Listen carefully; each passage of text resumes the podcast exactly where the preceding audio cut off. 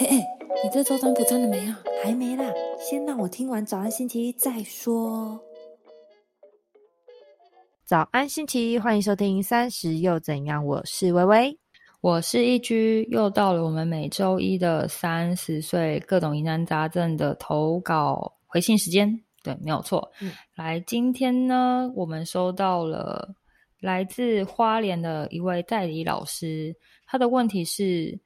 工作是一年一聘的代理老师，工作特别累，而且不稳定。想要转职，但也没有其他特别的专长。跟男朋友远距离，一个在西，一个在东，笑称是像熟悉的网友，在思考到底要不要结婚生子呢？想请两位主持人给我一些建议。我也当过一年代理老师啊，就是，但我先说，我本身就没有考特别的那种。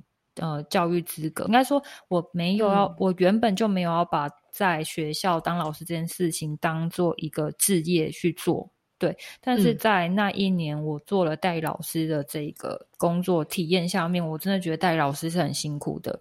嗯，应该说如果你是没有教师证的话，你是薪水会被打七折还八折，然后你做的事情呢可能会比。就是正式老师来的多，嗯，打杂小妹的概念嘛，就会觉得说你好讲话，因为你是代理老师，然后你是代理老师，你也你知道你话语权也没有正式老师来多，因为他就是在那边稳稳的，你要跟人家说什么。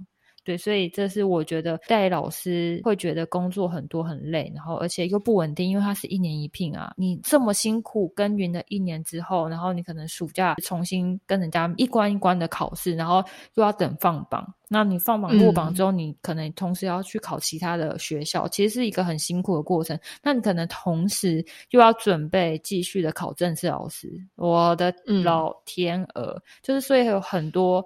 流浪教师就是一直还没上岸的原因，就是这么这么的辛苦。我懂，我懂。对，那他这边有提到，他其实是想要转职，可是没有其他的专长，因为真的要到三十岁这个点啦。我觉得你可能现在想要抓住一个至少是稳定的东西，你可能想要，嗯，要么工作，要么男朋友变成老公。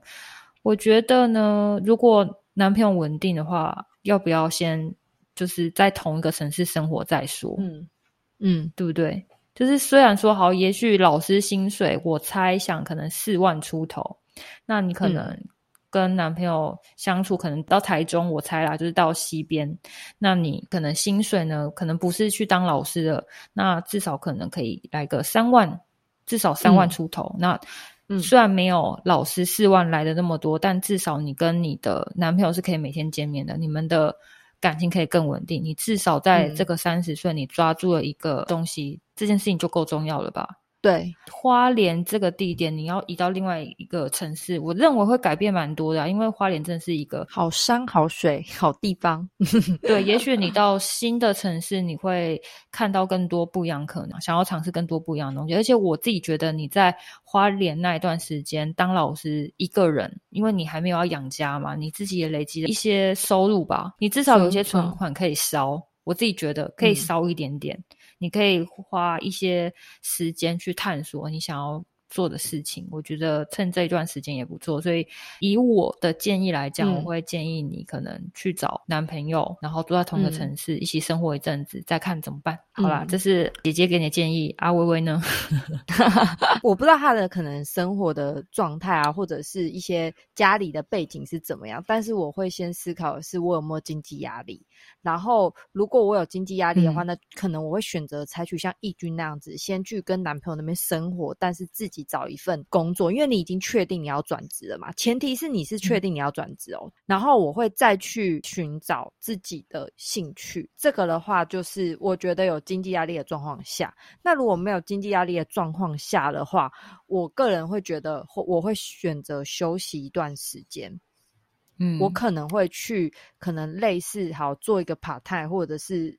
就是做可能让生活有中心，或者是在家里。假设你家里有试验，就在家里帮忙，然后去想一下自己现自己以前擅长过什么，或对什么东西有兴趣。那就讲我的例子来说，我可能就会对一些可能社群啊，或者拍照那或者是一些什么穿搭，假设啦这种有兴趣，那我可能就会朝比如说电商类去找，可能他文书撰写很好，他的文案很好，国文很好，那他也可以去找一些类似行销文案的工作，或者是新闻稿的撰写这一份工作。我自己觉得你可以先去分析自己，因为擅长不等于兴趣。对对对。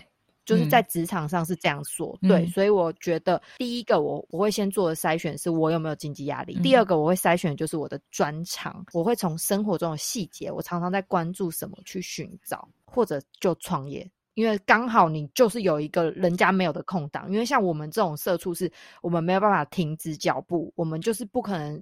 哦，可能我半年没有工作，因为我们也需要生活的开销，我们就是靠自己。可是假设如果你是没有经济压力情况下的话，嗯，我觉得你不妨试试看一些创业的部分，一些 idea 什么的。以上个人微微的建言，还蛮多人会觉得说，我很想要改变，我很想要转职，但是我目前没有其他的专长。我觉得就是要给自己时间呐，你怎么可能？我现在很想要改变，然后但是你又不给自己时间，然后你又要马上会一个。东西啊，你是奇异博士吗？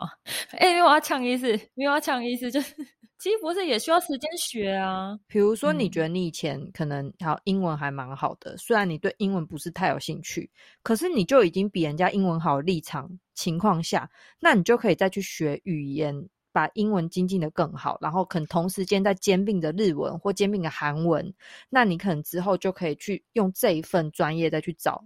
比如出版社工作，或者是一些外交方面的工作，或外商公司，我觉得可以去学。就像义军，可能以前你也不是大学的时候你就在学占星啊，你也是因为后来有兴趣，然后去学了之后变成一个专业。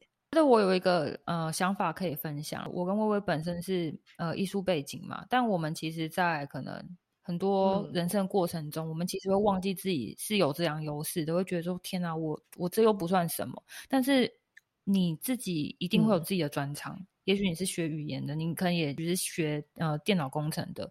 你不要以为你这四年投了这么多时间在学这些事情是无用的，你至少比那种呃完全没有学过的人强非常多。你在别人眼中其实还是很有力量的，所以你有时候不要呃忘记自己是有很多强项的。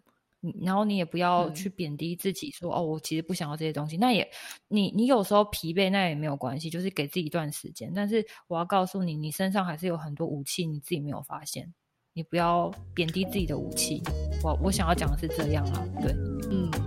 最后也不要忘记，每周一的早晨，在我们的 IG 线动上都会有当周的运势塔罗占卜。错过的朋友不要担心，我会神精选动态，都可以在当周呢，在精选动态找到哦。希望在每周的开始，给各位带来一些前进的力量跟有用的资讯。我们下一周再见喽，拜拜，拜拜。